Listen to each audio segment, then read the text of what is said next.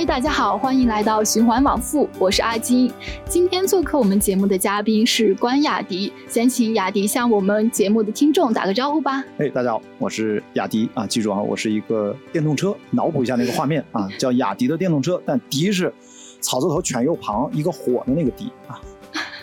我我我觉得我首先来介绍一下你的身份啊，其实你的身份是比较多的。首先，雅迪是一个电影制片人，曾经参与过像《西风烈》《黄金大劫案》这几部电影的制片，然后还是一个出品人。作为一个超马越野跑的狂热爱好者，参加了世界几十场的超马越野跑的比赛，并且出品了自己的纪录片《雅迪跑世界》。嗯，然后也你也是一个影评人，但我觉得可能你。最破圈的一个身份，其实是因为一则新闻，对吧？去年了，就一年多前了。嗯，哦，一年半前了，好当时你跟我一说的时候，我也非常有印象，因为当时好像国内疫情刚爆发的时候，你正在代表青岛在青岛号上作为环球媒体船员进行克利伯的环球帆船赛。可能因为在海上的信号问题，不知道国内发生了什么事情，所以当船靠岸的时候，你是发了一条微博，然后就说：“天呐，这个。”个陆地上发生了什么事情，好像就登上了各大平台的热搜。哎呀，所以说现在回想，真的都做电影快二十年，没有拍过什么这么破圈的电影。没想到，因为自己代表家乡青岛去参加一场环球帆船赛，赶上了全世界的这个巨大黑天鹅事件，嗯，反而让很多人都。都听说过我这件事情，他记不住关雅迪这三个字，但是他脑子里面知道哦，好像有这么一个人。对，提起这个报道来，大家还是有印象的。是的，那你可以就稍微来介绍一下你当时是一个什么样的状态？这个比赛其实是我从小的在作为一个青岛人长大的一个愿望。我一二一三年的时候，第一次知道郭川船长他在进行单人环球不间断的挑战，然后用一百二十八天，然后那个时候我就回青岛，我还正好听他在青岛本地电台的。卫星连线，然后听过很多天很多次，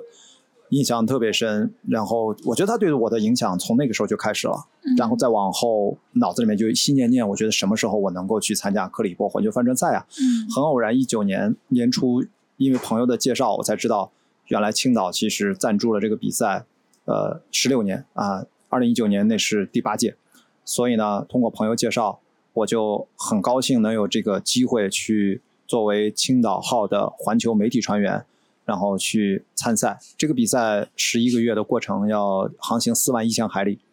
没想到疫情就把这个比赛给打断了，我也特别遗憾。但是啊，这边最后没有结束吗？这个现在还没有结束啊。我们的船队停在菲律宾，然后我们是一个赛段一个赛段，从九月一号，我是。二零一九年的九月一号，但是在之前，我们五月份、六月份先进行了我自己给自己加练了一周，为期五周的二 y a 英国皇家水手协会船上水手的专业的培训，所以我们需要在二零一九年的五月份，然后先去进行了大概为期五周的培训，你才有资格上船。一般人。Level One 到 Level Four 一共是四周，我自己加练了一周。嗯，那么回来调整了一下，我七月份大概去纽约参加了一个电影节啊，刚好是纽约亚洲电影节那年，我是竞赛单元的评委之一啊，就唯一一个中国评委竞赛单元的。然后忙完了就八月份就再次回到伦敦，我们就准备开赛，我还要把船队从 Gosport 跟随着，把船队我在青岛号上，我们要把船队就是运输到。起点伦敦，在伦敦桥旁边的圣凯瑟琳港口，九月一号正式开赛。所以一站一站的，每一站有长有短。第一站呢到葡萄牙一千两百海里，但是第二站从葡萄牙直接到乌拉圭，大概就四千海里吧，要跨赤道，然后再从呃乌拉圭再去呃南非。南非的开普敦，开普敦再到跨南大洋这段非常辛苦，那是去 Southern Ocean 南冰洋，那是澳澳大利亚的 Fremantle，它是在西侧，然后再从西侧呢，从南边绕过去到了东北角，叫 Ali Beach，Ali Beach 本来应该去三亚的。结果三亚因为疫情的事情不让我们去，我们等于到了下一站的目的地就是苏比克贝，菲律宾的苏比克贝。才知道这个事情。对，然后我们就是在离开澳大利亚的时候，一月二十号离开澳大利亚的阿里 beach，下一站就应该到三亚。结果在路上我们收到的卫星各种的信息，很简短的邮件告诉我们中国在爆发疫情，然后只知道数字，不知道背后的故事发生了什么。那么经过二十多天的航行，我们在二月十四号，二十四天吧。呃，靠岸，打开手机，因为我是媒体船员，在船上甲板上可以用手机给大家拍照、视频。大部分没有手机信号，那就是个照相机，对吧？呃，或者说摄录机。然后有了手机信号，我才知道国内发生了什么。然后我当时就是发了一条微博，我说这个世界到底发生什么了啊？然后就就稀里糊涂就变成热搜了。原来我跟大家信息严重不同步，是这个原因。嗯嗯。所以当你接收到信号，看到这个数字的时候，你你之前提到就是说通过卫星，你也可以呃收到零星的一些邮件，只有数字。就嗯，就知道有疫情了。当然，倒是你看到这个数字的时候，你当时心里有什么感觉？我当时几天而已，只是觉得看到数字的时候，我没有那么紧张，因为我觉得这可能就是二零零三年的 SARS。嗯，我全程经历了 SARS。那个时候我，呃，二零零三年研，二零零二年到零三年我在读研究生之前，嗯，经历了全过程。嗯，我零三年是研究生一年级，我印象很深。零二到零三年我在欢乐传媒做电视剧。工作单位就在呃亮马桥，在亮马大厦。那个时候，我们亮马大厦其中一座都抬出去病人了，我们另外一座还在坚持上班，每天做三百路在三环上，冷风吹的，大家全都开着窗做三百路。我当时租房子住在蓟门桥，所以我对这种疫情呢，我是有切身亲身经历的。那个时候每天死一百多人，最高的时候很夸张的，二零零三年，所以我没太当个事儿。我觉得那时候 SARS 那么严重吗？但是它很短，SARS 的。致命、致命，呃，致死率非常高，但是就是因为它致死率非常高，所以这个病毒存活不了很久。啊，明白了。我记得我当时好像正在呃上小学，所以我对 SARS 的整个印象就是我要每天要记录这个温度给我们的老师。除此之外，就外部世界的那时候你不在北京吧？什么都不知道。我我我不在北京，在山东。在山东，所以那个时候其实南方，没记错的话，香港和北京是两个疫区。重点的疫区，这次就不一样了。这次地方特别多，但是直到我到了菲律宾到岸，我看到这么多信息、故事啊，李医生等等等等这些真正的故事报道，真实的案例，我才知道远远不是 SARS，然后远远要严重的很多。呃，当然死亡率可能没有那么高，但是它波及的范围、传播的速度太快了。所以我也是因为我觉得从这个疫情一开始之初，包括它发生的很多故事，它的一些时间节点，因为现在信息太发达了，几乎每一个爆出来，每个人都会接收到。那我们对这个呃病毒的关注，可能就远远多于我们对当时 SARS 一个更多的了解。所以我要用了大概两天甚至更长的时间，我不知道四十八还是七十二小时去。不停的刷手机去消化这些扑面而来的信息，大概是这样，所以当时是有点崩溃的感觉，就感觉像一个持续超频工作的电脑的 CPU，大脑就是那个 CPU。我作为一个电脑，觉得信息输入的有点太多了，也消化不了，也不知道该怎么消化，只是不停的在输入，不停的在输入。三天之后，再往后的一周、两周的时间，才慢慢的去平复，需要一个过程。啊，我记得当时还是。哎呀，情绪还是蛮激动的，因为一到岸，我们都有一个官方流程，媒体组、赛事的媒体组，因为我们十一艘船，青岛号是跟深圳什么深圳、珠海和三亚号三艘中国城市冠名的赞助了这个船队里面的呃三支船队，其他的是有各有各的赞助商啊。那么我们一般都有个流程，就是这三艘船上一般都有一个到两个中国船员。可能都是城市赞助方拿的赞助名额，那么都会有组委会的媒体小组前来采访中国选手，因为算赞助方的一个正常的报道，然后会问你的心情啊，这个赛段如何呀？结果那次呢，人家依然来找我，他们当然已经在岸上已经知道中国发生的所有的事儿了，所以上来就直接就问，你想你是不是已经知道这个消息？我说我刚刚知道，我昨天看了一晚上没有睡觉。那么他就说你跟家乡说什么话吧，然后我就。我们都是英文对答嘛，所以我就用英文去跟他讲我的心情，不拉不拉，就都还很正常，都很正常。但是他说好，那你用中文说一遍。他采访都是这样，这都是流程。然后我就开始用中文开始讲，讲着讲着就知道情绪有点崩溃，就是有点就是热泪盈眶，就是已经哽咽了啊。后来这个工作人员就看着我，就聊了那么几分钟吧。后来他问我说：“雅迪，呃，你要不要再重来一遍？”我后来一想。我说算了，我说就这样，我说这是我此刻的心情，就这样吧。后来就把这个东西发回了青岛，咱们我不知道怎么用的。但后来这一段，据说现在 Discovery 频道在做一个关于啊病毒，这次叫纪录片，叫 Pandemic，好几集。后来这个纪录段收录进去了。对，他们的制片人找到我，然后可能发现了我这个故事，说能不能把它做成第一集还是哪一集？好像是第一集的开头，作为一个引子引入了这个故事，好像就用到了那段素材，大概是这样。嗯，呃，在那段时间，就是其实大家情绪都是非常低落的嘛。呃，你这样一个新闻的爆出，然后也引发了社会有一个叫做“关雅迪现象”，是吗？这是搞笑的。我觉得当时我虽然心情很不好，我觉得后来我也理解嘛，就是信息差嘛。但是我看到大家在微博上也有很多调侃的语气，因为到后来发现世界上不是我一个人，还是有。好多越后来越来越多，很多人出去登山，嗯，出去野营都没有手机信号，一出来发现啊，美国疫情爆发了，欧洲疫情爆发，所以说我这种情况不是我一个人，但是呢，他给很多人身在当时疫情的，我们应该说是苦难当中的千千万万的人，可能多了一个轻松的一个小诙谐的一个小插曲、小片段。我当时安慰自己，我说我活成了一个段子，然后在这样悲伤的悲剧面前，嗯，能让大家调侃一下。我觉得对我来说，我是完全接受的。嗯，然后我是能给大家带来一点点，就哪怕不是搞笑的搞笑的，就是其实是苦中作乐。嗯，所以我觉得就还好，就还好。所以当时的确，大家觉得新鲜吧？因为我明显跟大家信息不同步，大家都很好奇，所以当时几乎是所有的主流媒体，然后记者朋友、一些主编，有些是我的老朋友啊，认识很多年，就让他们的记者来找我。就做了各种采访，所以在网上你要搜的话，可能经常在一些社交媒体会搜到我的一些新闻报道视频。一年多之后。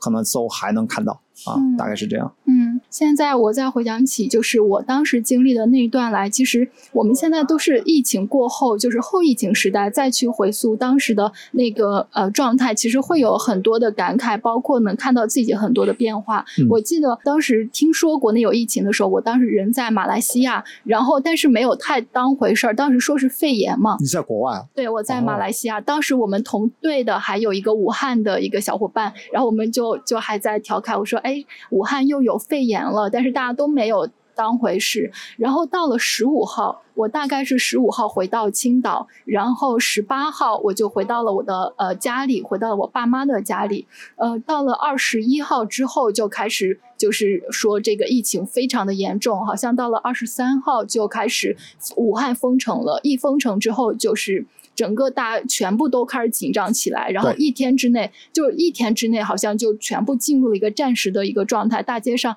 什么人都没有，然后你去买口罩、买消毒品，什么都买不到。就是一个，我觉得就是在我的人生经历里面，这是一个最不像往常一样、最紧张、最接近战争时候的一个状态。所以那段时间，我自己在家待了有两个多月，就没有出门。然后这你是在马来西亚的家还是在？没有在啊，已经回来回国之后，你是什么时候回来的？几月份就回来了？呃，我是一月十五号回到家，然后回来，然后十八号回到我爸妈家，然后过了大概十九、二十二一三天之后就开始非常严重，然后三四天之后就封城了。所以说你还好，你再晚点可能就回不来了。对对，我就刚刚赶巧了回来了，所以这然后回想。这样回想之后，就是现在再回想那两个月里，其实我一直就是非常的焦急和焦躁的一个状态。那个时候，我突然意识到一个问题，就是如果我感染了这个病毒，我好像就被自然界这种优胜劣汰作为一个人类的物种被病毒就给。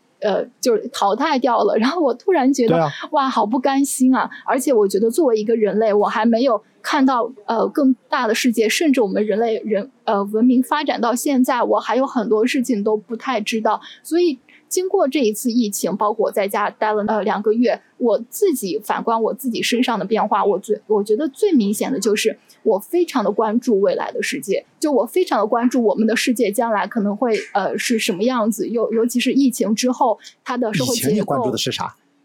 我以前生活在自己的小世界里，比如说是什么，就是正好形成对比。以前的小的世界是怎样的？我以前小的世界就是我在一些文学，在一些影视作品，在一些风比较风花雪月和理想主义小资情调，小资情调，对，是在这种的一个感觉里面，从来没有去想太多的东西。那整个疫情之后。我就是在想，包括整个社会的经济形势的下滑，包括呃各个行业可能暴露出来的一些问题，一些关于公共议题方面，然后包括甚至呃疫情导致了整个科技业的发展，就是大家更快速的往数字化方面去转型。其实疫情给整个社会有非常大的一个动荡。呃，就是因为经历这样之后，我从一个对以前对科技从来都不感兴趣的小白，开始频繁的关注科技。因为尤其是疫情的这样推动，我觉得科技在各个行业、各个领域，它展现的作用和作用力是越来越大的。所以到后来，我的节目里面又在聊科技，又在聊呃，可能未来的区块链技术，包括我现在在做一档科技类的播客。所以我真的这。几个月就对我是一个翻天覆地的变化。为什么是不是当时你觉得这几个月其实相对于去年一月份开始爆发？你觉得，所以在一段时间内，其实你是有一个转变过程的，对吧？你看几个月，显然指的现在疫情，现在我们如果从二月份开始算，一月份开始算，一年半多了。嗯。所以是不是其实你是这一年半多以来，你是对变化是一个是非常巨大的，对。尤其是我记得开始美国大选，然后这种局部战争，就是有很多局部战争。是的。然后就那个时候，我觉得哇，世界就是太动荡了，非常动荡。尤其是国内疫情这一波过去，整个国外的疫情又。整个都开始，然后可以有很多的动乱，对，所以那个时候就让我有一种，就是世界好动荡，我必须要关注更多的讯息，在这些讯息里面去做出一些我可以让自己安身立命的判断，就是一直是这样一个紧张的状态。所以说，你说几个月前，其实等于这一年半，它是一个渐进式的变化。是的，你觉得有没有那个突然的开关，嘣的一下？搬过来了，就明显的今天和昨天是突然不一样了。你有那个所谓的叫什么？啊哈哈，就那个。明白明白，有吗？呃，会有那个日子，还是说其实其实是循序渐进的，倒没有像像你那么明显的，就一下子整个世界都不一样的那种感觉。对我那个其实更搞笑的在于二月十四号，嗯，那天是情人节嘛，嗯，那还只是中国爆发，嗯，我们其实扛到了三月十五号宣布解散。这在一个月里面，我们一直只能被关在菲律宾的苏比克贝的港口区里面，也哪儿也去不了。一开始还能让你出去逛逛，后来都关闭了。那么在这一个月里面，我们打了三场小的比赛，还坚持去旁边的海域打一些短途的比赛。我们当时想扛一扛，结果没想到扛了一个月的结果是欧洲和美国爆发了。然后我又发现，我们有一场比赛印象很深，是到中国海，然后到了台湾岛，都看到台湾宝岛了，然后灯火辉煌的。然后我们绕了一圈回来，打了一个三角形。结果一一一进岸，再打开手机，欧洲和美国沦陷了。然后我又发了一条微博，然后又上热搜了。我说怎么怎么全世界又沦陷了？后来很多网友评论说：“雅迪，要不你把手机扔了吧？你再开手机，不知道会发生啥。”我说，结果没想到再往后就没有再开手机的机会，因为我们这个比赛就宣布暂停。然后我记得是三月十九号吧，我呃辗转飞机买机票回来，青岛市政府也让我们赶紧回来，他们很关心他们派出去的运动员的。安危嘛，那么回来我就隔离了几周，然后一直出来，差不多四月初我放出来，差不多隔离了两周嘛，然后在青岛又一直待待待待到五月份我才回到北京，然后才回到所谓的现在的常态的生活，一直到现在基本上就一直在国内，就大家都不太会出去了嘛，所以变成现在这样，所以我自己明显的跟你一样，就是用了我在菲律宾的时候就已经开始做直播了。我以前从来不做直播，嗯，然后我现在做的直播也不是卖货，就是内容直播，跟大家聊天。嗯，我觉得你的转变对于我来说，我是有一个明显的变化，就是我可能是为了消化自己过多的讯息，我找不到出路，我最后找到的办法，或者我突然感觉到这个世界此刻，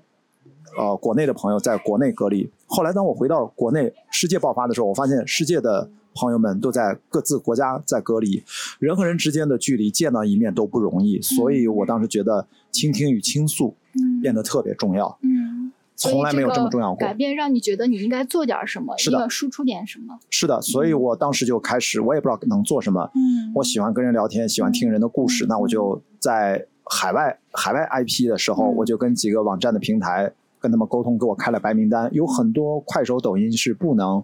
在海外开直播的都要单独给你开白名单，那我还做了几次连线，跟南方都市报在快手上，我记得直播连线了视频，我们如何逃离菲律宾苏比克，不叫逃离，打引号的啊，我们要去赶飞机的全过程，直播了好几个小时。因为那个时候突然就是那个整个码头就没有人了，只剩下我们克里伯的船员在了，大家都在四散去，各自回家，一波一波的人走，而且那个时候走都走不了，没有车送我们去机场，去马尼拉的机场，就是所有的公共服务都陷入了一个停滞的状态。是的，我们后来居然遇到了一个，哎，也是东北的一个哥们儿吧，然后在那开中国餐厅，后来他特别热心，开车，他反正也要去，他也要走，就带着我们。啊，我和呃 Frankie 正义，我的青岛号的队友，我们俩最后就这么回来的。所以那个时候有点兵荒马乱的感觉。嗯，然后一直这个直播，我就回来，在未来可能三个半月里面，我做了总共大概一百场，所以说就不停的跟不同的人交流，这是我当时觉得可能倾听和倾诉比较重要的，做了很多很多系列。这个我不知道你是怎么样，反正这是我自己想啊分享的，就是对我最大的影响吧其。实你这样一说，我突然也想起来，就是我有一个比较呃转变，就是比较厉害的一个转变，就是我从七月份开始就开始在我的公众号上。在关注很多的社会议题，包括呃极端的一些气候的问题，因为正好那个时候北极的气候异常也非常的严重，然后又在关注呃就是食品安全的问题，就是我哎，你慢慢的播客什么时候开始做的？我播客是从十去年十二月份十二、啊就是月底等于对，就过了半年啊。其实我对我先是在公众号上，就是在关注一些大的公共议题，因为我突然想觉想知道整个社会。的大的运作系统是怎么在运作的？呃，这些大运作系统是怎么样保证了我们正常人的这种这种正常的生活？因为你以前生活在就是按正常生活的时候，你意识不到这些。当突然这个大的呃公共服务停滞了、瘫痪了，嗯那你就很好奇，它原来是应该是怎么样的运作的，衍生出了我的播客。嗯，对，所以基本上我觉得整个疫情给我最大的就是让我开始对这些切实的东西更关注，并且把它们做成一个内容在表达。其实你看，大家如果朋友听到阿晶像你刚才在描述这些，你也知道是用了这个词儿叫“大的议题”啊。嗯我觉得这是我特别开心的一点，就是在于越来越更加年轻的朋友们就在关心一些自己的小世界之外的东西了。这个我是真的很感到很开心，因为可能会有些人，比如说啊，嗯不是说他是杠精或者是喷子，他会说你看你天天是吧，干嘛关心一些虚无缥缈的、离自己很遥远的事情？我说其实我的反问是，为什么这样的问题不应该在更小的年纪提出来过？这其实是我们普遍的青少年时候的教育，所谓的素质教育和教学嗯重要的一点，我觉得有一些，如果东西方如果有点差异的话，我就会想，比如说大概有三方面的差异啊。我其实跟几个朋友经常日常聊天提到过，我说第一个可能就是问大问题的能力嗯，big question，就是你从很小的时候就要去回答一些很宏大的问题，然后你不只是说你未来想成为什么样的人，当科学家还是航天员，不只是这些，就是环境的问题，就是人与自然的关系，就是宗教、什么哲学和科学技术发展的一些大的问题。第一，这是第一；第二，我觉得是广泛的阅读能力。嗯是跨学科的，并不是只是每天就盯着自己的那些教材。嗯那么，这对你整个在文史哲以及跨学科以及数理化等等，它是有一些背景的文化的艺术的范的一些了解。嗯第三，我觉得可能也是很重要的一个持续性的增长，就是关于你的 presentation 的能力，关于讲演，关于对自己刚才前面问出大问题和进行广泛阅读的一个梳理、总结及展示。presentation 是一个展示嘛？我觉得这是我们在国内的普遍了解的青少年的教育当中，目前已经有了很好的改进。所以就是说，可以看我们我很多朋友他们上的孩子，他们的孩子啊都是上国际学校，嗯他们当然是遵循刚才我说这一套体系的教育的成长。嗯你哪怕你看你是到了这个年纪，比我小十几岁嘛，我小时候上学的时候没有这些训练，嗯那最多有个英语演讲比赛，最多能想到的。所以现在小朋友其实你会发现，他们应该是越来越教育的 global 啊，这种嗯和整个思维或者他们的跟人沟通，就是要从小就要开始，就要有这种敢于问大问题，然后敢于有广泛的知识结构啊，然后进行不不同的交融，不停的跨学科，然后进行一个 presentation，能够嗯播客就是一个很好的训练 presentation 的一个方式。所以说，我也觉得。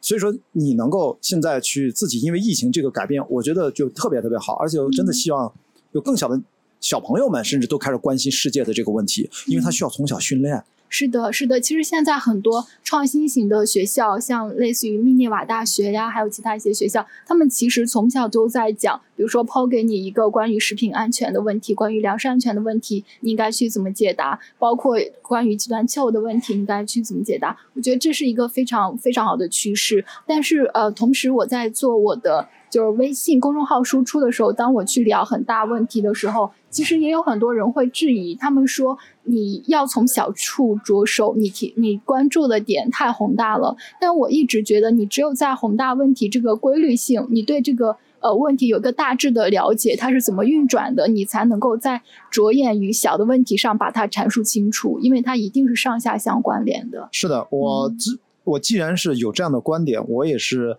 这样的自我的践行。因为我作为一个制片人专业，我从本科研究生在电影学院我们接受的训练或者受到的影响，特别是制片这个角度，就是我们要去呃解决问题，要把事情搞得定。我们经常说你能不能搞得定？你能搞得定，你就是制片人是干嘛呢？就是把钱能够放到最合适的位置上，保持它的性价比，能够保证创作者的完整的表达、充分的表达，或者大家去碰撞的表达。其实我们是。投资人的一个和创作者之间的一个桥梁的作用，在这个时候，我们一般讲话都是要负责任的，就是你不要去忽悠。我们不是那样的天马行空的那种创意，我们有创造能力，但是我们不是电影第一创作负责人是导演。然后还有编剧、制片人，当然有有 creative producer 创意制片人，也是参与前期开发剧本，这个是很正常的。但最终我们是要知道，我们不是那个第一创作者。在中国啊，目前基本上创作是以导演中心制的。在这个时候，制片的工作往往是把说的话是要能够兑现的。所以这个东西深远的影响了我。我其实，在日常生活当中，如果像你说我，我也喜欢关注啊，关于不管是未来还是怎么样，那我自己是通过的方法。呃，我一三年辞职之后，那我就去做户外极限运动。那我真的想了解这个世界是怎样的。以前都是工作去看，那我换一个方式呢？户外极限运动的方式去看一看，不管是在陆地上还是在海洋上，那这就是我选择的具体操作和执行的方式。我觉得会跟我之前的阅读很有一个很好的呼应。不然的话，我在因为疫情出不去怎么办？那我就连线，连线了世界各地的。当时我记得是四月五号。开始，因为当时四月四号是吧？我忘了是有一个纪念疫情的，有一个上午十点钟拉那个鸣笛，嗯，致哀，对吧？对，我就听到了那个致哀，然后当天下午我在微博上看到了一段视频，是一个武汉的女孩从她的小区楼下奔跑出来，在那个巨大的这个鸣笛声中，他他他就是带着哭腔，主观镜头摇晃着走到马路上，然后最后他说了一句话，说我的城市活过来了。然后哭的不行不行的了，就那段视频那个影像是非常的震撼的，就打动我。所以我觉得，OK，国内现在呃好像是有一阶段平复下，在四月份了嘛，但是国外还很严重。所以我当时说，那呃咱们也别聊什么英语，我们关心一下海外各地的中国人他们。此时此刻在经历什么？所以我就有了这个想法。从第二天开始，其实当天我就发了个微博，我说你在哪里，跟我联系，我想跟你聊一聊。然后底下评论区一大堆，我从中选，然后连线加微信。然后第二天就约了十几个人，就开始挨个打电话，然后我在微博直播，所以让我就知道那一刻世界各地的中国人的境遇是怎样。然后真的世界各地哪个大洲的都有啊，这这没没有没有没有那个南极洲、南美洲的没有，非洲的都有。所以当时。做完整整十天，六十多个人，然后做完了之后，我还给他们拉了一个群。现在那些群里面有些人可能就离开了，退群了。那因为我们那边不聊天，那是个躺尸群，平时不怎么聊天。然后呃，我最近在挨个的，包括明天晚上吧，对，明天晚上我约了一个朋友，我开始回访。我想知道他一年半过去了，跟上次我们聊过的内容之后，他又发生了哪些变化？他他的生活有了怎样的改变？他最近在思考什么？他人是不是已经回到了国内，还是在国外？所以我现在打算在能回访多少回访多少，然后把他们拼到一起，发布到网上，也算是。一个又一个的小小的关于疫情的私人的口述史吧，大概是这样。所所以这呃这部分内容，也就是你在博客上推出的那个疫情中的外呃疫情中那些在海外的中国人，对海外疫情下的中国人，呃博客一千这么样一个系列是吗？这个博呃博客一千呢，其实是我想做的是一个千人的一个疫情后的私人的口述史，是算是刚才说的海外疫情下的中国人的一个序。嗯，因为我觉得。不一样，因为那都是在海外的一些中国人，他可能有些回到国内，有些还在海外。这一千个人是不限于他的地域的，无所谓在哪儿，因为我又不是要面对面聊，我只是想知道你自己一年半以来，你刚才其实就是一个很好的一个示范，就是你提到了这一年半对你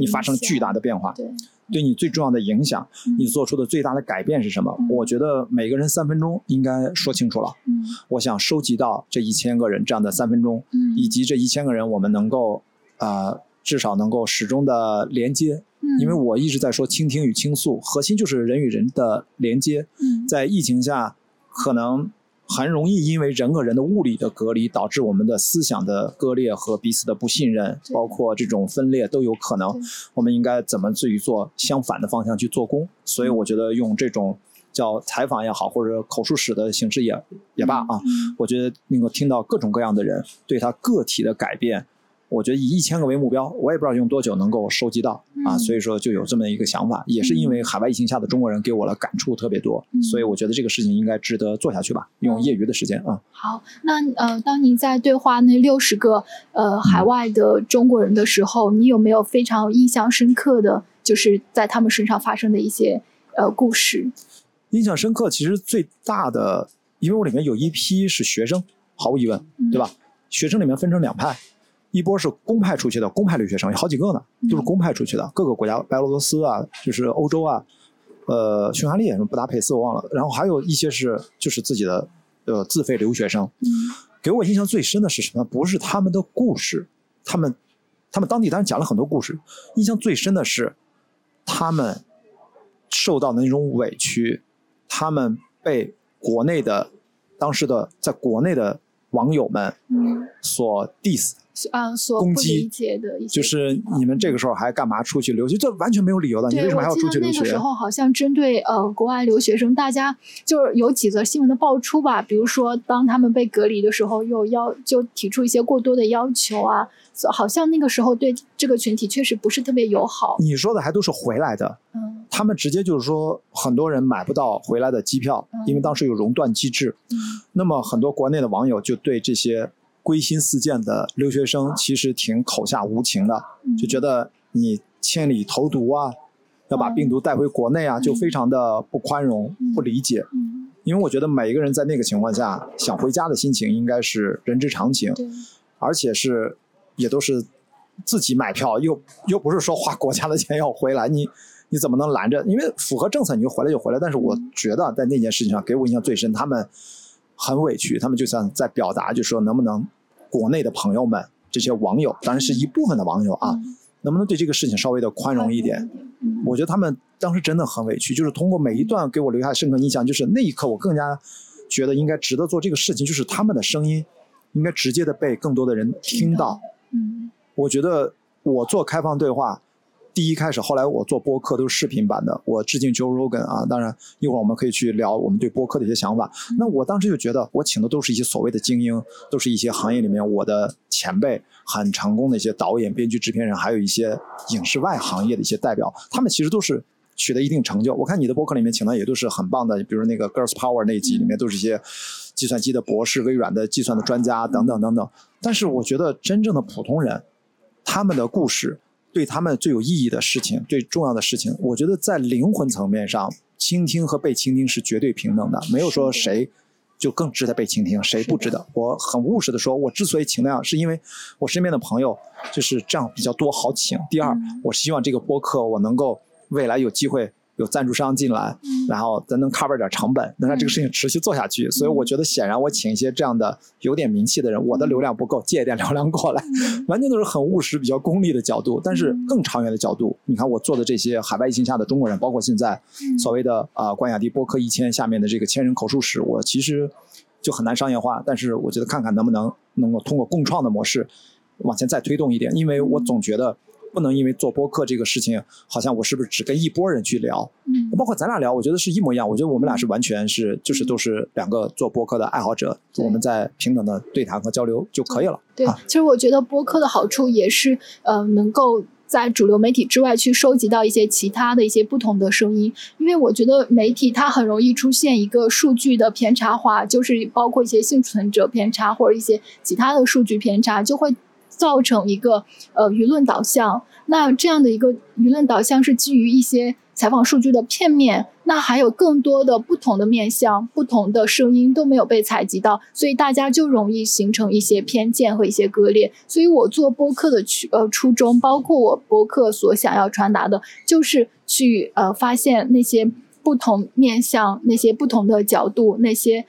不同生命的他的一些不同的感受，因为每个人对同一件事情，他也会有非常多面向的一个理解嘛。所以我觉得现在这个博客领域就是不一样的声音，大家共同组成了一个相对于去相对于多面向的对事物的了解和认知。是的，所以这个是我看到，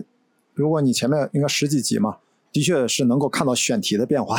对我，我甚至我其实你每一期说从小世界里面走出走了出来的感觉，对吗？对，而且我每一期嗯尽量给它设置好几个不同的一些视角，包括我在讲冻卵那一期的时候，一个是有行业内的专业的从业人员，然后我作为一个可能有需求的一个普通的一个普通有人，潜在需求，潜在啊，需求。潜在需求的普通 人，你这么笃定，是真的有需求吗？你就这么笃定？不会吧？我觉得应该是个，你才多大？你你比我小有有二十岁吗？没有，是对大十几岁啊。对一个作为一个女性吧，一个潜在需求，然后嗯还有加入了一个男性的视视角在里面，所以呃，当我去做动卵这期选题的时候，可能不仅仅就就是说动卵它是一个它是一个很好的对女性呃独立女性是一个什么样的解放，那同样我们也会提到冻卵的风险在哪里，那同样也会站在男性的角度上，他们的一些疑问，包括是否这个产业被过度的商业化宣推啊，像这种，那其实我觉得我也是尽可能的希望我在一个选题里有不同的声音和视角在里面。我觉得你其实是，哎，你是跟做媒体工作有关吗？我觉得你是很强的媒体的这种意识和啊，这种，我其实并没有，啊是吗 就？只只不过我我是喜欢，对，是喜欢对，我觉得咱们俩的差别就在于，你是专业媒体人出身，其实恰恰相反，我想说的就是，我反而是没有这些呃策划前期准备，嗯我只知道我想跟谁交流，嗯然后因为我的播客的名字叫开放对话，就是完全的真的是 open conversation。我一是没有大纲，第二是不剪辑。我相信我的嘉宾，我其实更想倾听，比如说对方，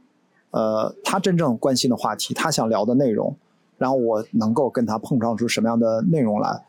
呃，所以基本上是完全开放话题的。呃，当然，我现在我录了几十个嘉宾，也都是大部分是我认识的人。像咱俩其实还没有见过，第一次见面就这么聊，其实这个在我的录播课里面占的比例其实并不多的。嗯但是我觉得也应该影响不是很大，因为这是咱俩就是从播客你看不同角度的切入点。对我的切入来说，我其实关心的是希望这个播客只要那一刻当下我们真正的是在呃开诚的呃开诚布公的互相彼此信任的。这样充分的聊天，完整的表达，它应该是有价值的，它应该是可以被留下来，它是可以对抗时间，它是值得过了一段时间，一年甚至更久，回听依然能给人有所启发。嗯我觉得就够了，因为我是怕有任何的策划，我觉得大方向是可以有的。嗯呃，我不想把它锁得太固定，我甚至就喜欢那种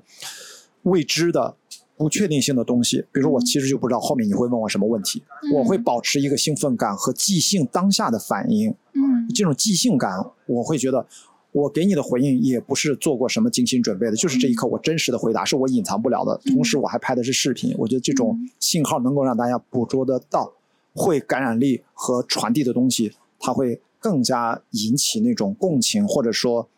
达成了一种心流的状态。嗯呃，可能会风格不一样。但像你，因为你看，你看冻卵也好啊，刚才你说的一个很明确的一个议题，其实是呃解决探讨一个问题。嗯像咱俩可能是我之前录的，经常是随着嘉宾的思想在慢想，嗯慢有 wonder，是一个嗯随机的漫步的一个状态。反而我觉得会聊一些他本来没想到想聊的话题，他会聊完了之后觉得哇，这个蛮好的，嗯我觉得 OK，嗯，我想要的是这个。我我觉得其实我已经够不以市场为导向了，因为说实话，就是像我们去聊播客一些呃大的议题，可能受众真的并不是很多。那我发现你其实比我更没有那种市市场导向的，完全没有，完全个人化的想象。我，嗯但是我注意，我这不是我的创意。我说嘛，我刚才提到 Joe Rogan，你也当然知道他嗯，他是一个非常成功的喜剧演员，然后他也是体育界的一个爱好者，同时他最重要的，他是现在。在全世界，主要是北美吧，他的播客主持人里面是最有名的啊，当然也可能是赚最多钱的。那么我这做的开放对话，就是一切都在向他对标，连视觉的整个视频的封面截图都是向他借鉴而来。我甚不想至你们的兴趣都有很多相似的，完全一样，就真的包括他对影视的兴趣，他对体育的兴趣，包括他对各行各业非常跨界的一些思维。我觉得他也是一个很有智慧的人，但他比我风趣太多，他太有意思了。就是我我距离他还非常遥远，嗯所以我刚才说的这一段，我看过他很多集很多年了，了了解他，我就觉得他应该没有什么大纲吧。但是为什么他跟嘉宾就能够聊成这个样子，而且对我始终很有启发？可能他都不知道他要说什么吧，就是。他们真的没有稿子，因为他也是视频的，你能能够看到。当 YouTube 兴盛了之后，就是现在我们一样，就是三个机位，就是然后谁说话镜头给谁就 OK 了。所以我的这个想法其实是，我就会认为，可能我因为我看的太多了，不只是 Joe Rogan，我喜欢另外 Tim Ferriss 啊，《巨人的工具》那本书的作者，包括 Naval，我是超级喜欢的，还有呃 Lex Friedman，关于未来外星人、人工科技，就是你喜欢的 AI 什么这些技术项，他是一个俄罗斯非常棒的一个科学家，简直太厉害了。他的语言风格就完全不搞笑，像机器人一样，但是特别的有智慧。所以这些都是深切的影响了我，所以我其实除了我觉得播客就像我一个把自己的平时的阅读整理思考，找到对应的嘉宾，我们把这个话题抛出来，让嘉宾和我一起我们去碰撞，嗯，就蛮好的。你比如说啊，Joe Rogan 他的标题，我现在也是借鉴，只有人名我不会写一个副标题，嗯，我不想引导你，也就是说。你不想呃，听众在听的时候已经对这个话题有预设是的，就是，但是你点进来，你会看到我们的 show notes 和这季的文字介绍。但是从标题，你就是冲着这个人来的，你哪怕不知道这个人，你好奇，哎，这个嘉宾名字我没有听说过，然后点进去看，哦，原来是这样。或者你听听前面的 intro 啊，大概这集我请的这个人背景是干嘛，怎么怎么样？我是用这种方式，就是我让你。如果来关心我的节目，就是抱着像开盲盒一样的心态。嗯，我没有那么多提前引导你的东西，因为别说你不知道，我录的时候我都不知道这集要录什么。就像我见了阿晶，咱俩基本没有对过，对吧？对，就来了就录。但是你可能会有一个你的规划，那太好了，我就说，那我就更放松了，你知道，你就来一按照你的这个策划的方向来引导，我就咱们就那个 flow 就是随波逐流走起来就可以了。嗯，蛮好的。对，这也蛮好的，而且我觉得其实很多呃，像流传到现在的一些大智慧、一些智慧类书籍，都是口述史来形成的。那你可能是做的一个更未来式的、更宏大的一种推动力。那我可能还是更偏注于当下，就是希望我们现在切实可以观看到的，并且可以去解决到的一些问题。是的，因为播客既然都不怎么赚钱啊，距离可能未来可能会赚到钱，我觉得还不如。如果在播客里面我都不能完全按照自己的想法去做，那 做这事儿干嘛呢？对，其实播客就是自己一个自留地了，也是。是，而而且趁着现在监管还没有太照顾到这一块，因为还不够火，我我就开玩笑我说，呃，大家赶紧录播客。未来如果这个播客真的按照二零二零年，因为疫情这个发展状况，可能未来十八个月，如果真的发展到速度够快，或者未来再长一点时间，可能真的像拍电影一样，网大你要先备案，录期播客，我跟阿静聊什么，来先报备到电视局那还是 我是什么主管部门先报啊批了可以聊，然后还要有大纲审稿，我觉得那就完蛋了啊！但是有点小吐槽啊，有点小吐槽，就是享受点这样的生活当中为数不多的表达上的自由，但是当然我们要有边界感，当然我们在互联网现在这一个无隐私的时代。你讲的每一句话，你在网上留下的每一个评论，写下的每一篇文章、录音、每一个音频、视频就不用说了。其实你要知道，文责自负的是要知道，嗯，我们在中国所有的互联网上都是实名制，毫无疑问，查你分分钟的事儿。所以，我经常在一些你要知道，Clubhouse 很火的时候，那些都是身在海外的人。我们其实我自己是长期的语言表达的自我的这个训练，我们其实对审查的边界是最清楚的这样的一个行业。电影天天就是。讲政治是第一位的，那我们尽量就是在国内的合理合法的这种呃遵守各种法律法规的前提条件下，嗯，尽可能充分的自我表达，我觉得应该是 OK 的啊，不会有什么太大的障碍。呃，其实就除了我们刚刚聊到你一开始很破圈的这个新闻，包括。可能延伸到的疫情之后，我们的一些改变，包括我们现在在做的。那呃，其实我也还挺想问，因为极限运动也是你身上一个比较大的一个标签嘛，你喜欢去呃做那种越野跑呀。然后我也想想知道，呃，这些运动对你自己的个人会有一些什么样的影响吗？我本来就是一个从小有运动习惯的运动爱好的一个人，我不是专业运动员。嗯，没想到。这个爱好可以真正的深入进去之后，其实会把你推得很远很远。后来我发现，当自己二零一三年之前，在我小马奔腾辞职之前，我电影学习工作了十五年，然后发现工作就是我的生活，我的生活几乎都是工作，打工啊，给制片人啊、老板啊，然后再聊，就是在就在刚刚今天来的，昨天来的青岛的高铁上。然后宁浩导演老宁就给我发微信，哎，雅迪干嘛呢？这我操，他突然给我发微信，因为以前我们黄金大剑的时候就很深入的合作嘛啊，那时候他也是小马奔腾的签约的导演，我们经常就偶尔聊天，但今天就突然就问我啊，他说跟李修文在在那在外地，反正他们有一个什么样的工作吧，或者说在休假，我也没具体问啊，他就说起我来了。就是你在干嘛，我就跟他讲讲我最近在在干嘛，做播客呀，做自己的内容啊，做一些公益推广、野外急救的推广，然后安全问题的推广，呃，自己的播客大概呃在做什么，以及自己在写自己的电影剧本。嗯，然后老年就说：“哇，你这完全超越了。”我说：“我说不是超越，我说我说对我来说，只不过说是价值确定。呃，当然我当然微信上不是说的价值确定这个词儿啊，我是说，哎呀，不就是选择性的放弃嘛？比如说放弃，比如说具体一点，就是我放弃一年赚一千万以上收入的这样的一个所谓的有钱人的梦想，我把变成一千万变成一百万行不行？努努力还是可以的吧？我觉得你毕竟我这个年纪七零后，对吧？我四十多岁，我不去。”公司当高管也不去创业去上市，奔着那个资本拿鞭子抽着我要我高速增长。我现在想按照自己的一个价值啊，叫什么叫叫叫价值驱动，长期的去做一些可持续性的事情。那我必然的要放弃一些传统的主流价值观，目前大家都笃定的一些内容，就是在我这是影响不到我的。我就想做点。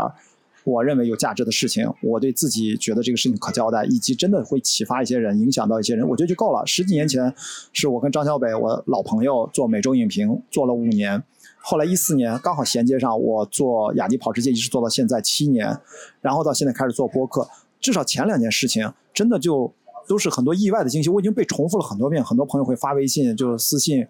告诉我说雅迪或者微博或知乎等等等等，说啊都是看着你的跟张小北的每周影评，我们才了解了电影，爱上了电影，一直到现在，甚至从中学一直到大学毕业，甚至从大学毕业一直到孩子都出生了，然后雅迪跑世界就更不用说了，就无数人都说雅迪，我们是看着你的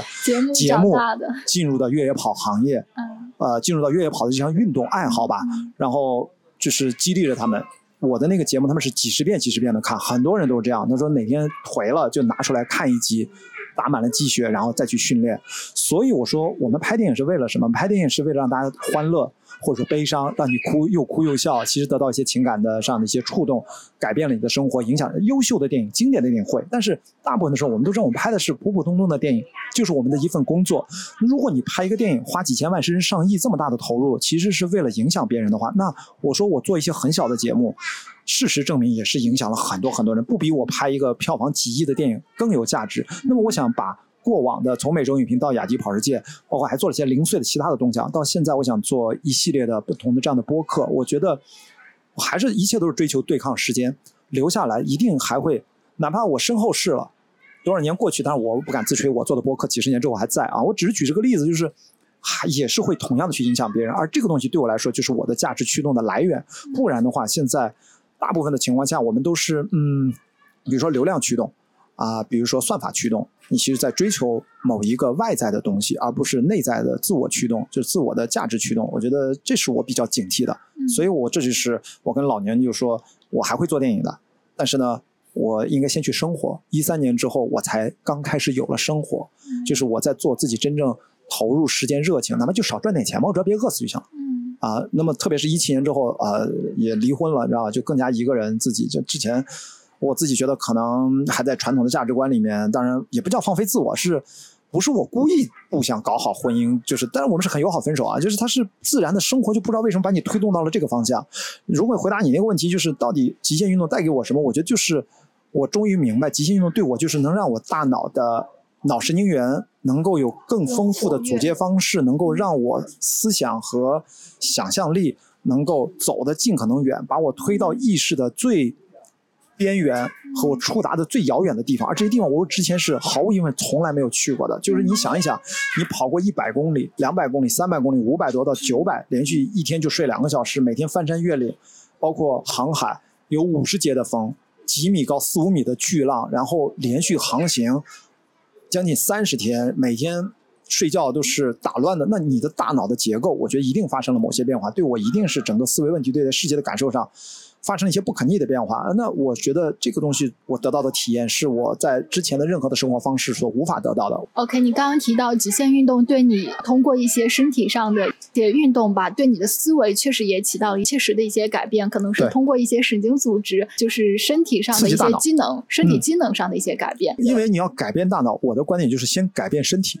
你的身体改变了，然后反过来刺激大脑。因为大脑是没有痛感的。嗯。大脑实际上它是一个中央发布命令的一个集群，对吧？我也不知道大脑谁控制谁。我们对脑神经的科学研究其实是比可能生命的起源会可能是同样重要复杂的一个，目前还没有答案。但是就目前来看，可能生命的缘起已经进入到非常接近终点的答案了。那么大脑怎么工作，可能还要再过一段时间。所以我的观点就是，我们如果想自我有提升和改变，首先从机能上去改变自己的身体，然后你的大脑会有了更加自如的方式去分发出新的指令，你以前从来没有感知到的。所以我自己爱好运动，经常说句话是说。我不想让我的身体被大脑所负累，拖了大脑的后腿。所以我在跟土摩托，我们有一次在我们家录第几第四期的时候，我就跟他说，我帆船赛回来之后有几个月，呃，有一种强烈的感受，发生了巨大的一种变化。我跟他提到过，但是我很遗憾，现在这个感觉在快速的衰减，所以我现在就非常的不开心、不快乐。就是什么呢？就是。我有一种帆船赛回来之后，有大概半年多，就疫情那半年，我有一种感觉像超能力一样，就是比如说，如果咱俩再聊一段时间，再认识久的一点，我身边很多事，我接收到很多信息之后，我就突然看到了你未来的样子。哦，我看到了一件事情后面发生的结果，平行的，在我不是在我眼前，是在我脑海里面就摊开、摊开、摊开，无数个可能性摊开、摊开、摊开，就像降临那个电影，掌掌握了一种外星人的语言之后，其实你会发现，哦，原来人生。是无数个时间的排列，你的所有的结果都已经在那儿了。嗯，然后当你知道了你的终局之后，你是否还会决定按着这个终局活下去？我想说的是，我那个时候就以为我自己像有了某种超能力一样，就某些事情我真的看着看着，比如说我看一个电影或者我看一本书，还这种还比较偏视觉化，它更重要就是跟人的聊天，嗯，我就突然看到了我们俩之后的关系变成怎样，在之后在哪里再相遇，就不停的打开打开打开，就特别具体。就我不知道发生了什么，我就像一个特异功能一样。然后土猫都就很感兴趣，说你应该写下来。我说我，然后我想说的是，一年过去了，嗯，我觉得我这个能力在下降，在衰减，但是我也知道依然跟过去是不一样的，因为明显在海上的极限的风险是比在陆地上要，你那冗余度就是少了很多。你在陆地上你出现任何的意外，你等待救援，如果你不是马上嘎嘣死了，其实你你你是。很多你是有求生，你有装备，但你在海上跨洋帆船赛，你一个 man with board M O B 落水，如果是天气和海浪和各方面达不到要求，其实捞上来的也是尸体。嗯，虽然我们有 G P S 什么这个东西，所以说那个东西你是不能犯错的。那这个东西它就对你大的那个刺激一定是不一样的。嗯，所以我本来的计划就是我我我。终于知道这是我适合的，可以一直长时间的耐力运动。我就希望能够第一个七年都是在陆地上已经完成了，第二个七年我应给自己三三三七二十一二十一年计划，第二个七年就是全部都在海上，都是帆船。我去打完克利伯，去打所有的职业赛，当普通水手、船员或者说媒体船员无所谓，然后去学各种技能。那我希望能够学怎么修船，最终我是想致敬国船，在二零二六年的时候能够去有一个单人环球不间断的尝试，但之前会做一两次测试。就能够一个人出去，能不能从青岛出发？我可能大概要花十一到十三个月，我会自己设定一个路线，很慢的方式，很安全的方式，看能不能回得来。实际上是这个极难啊！但是我这我觉得这就是我一定要做的事情，哪怕现在我不开心的原因就是一我某种超能力在减退，这是一件很伤心的事，我很难跟别人去解释。第二，疫情这个样子，我就没法按照原计划。继续去按照我原来走，因为第三个期间是在空中，我希望去做，比如越野滑翔伞或者翼装飞行等，全是开飞机啊，简单的啊，不用很复杂。总之要在空中再把地球再看一遍，因为陆地、海洋、空中这个逻辑还是很成立的嘛。反正我也离不开地球，但没准未来离开地球可能是用别的虚拟的方式啊，不知道。我当然想离开地球了。我小时候初中的时候写过一个我的心愿列表，其中有一条就是站在月球上看地球的升起。你知道其他的愿望都实现了，这条没实现。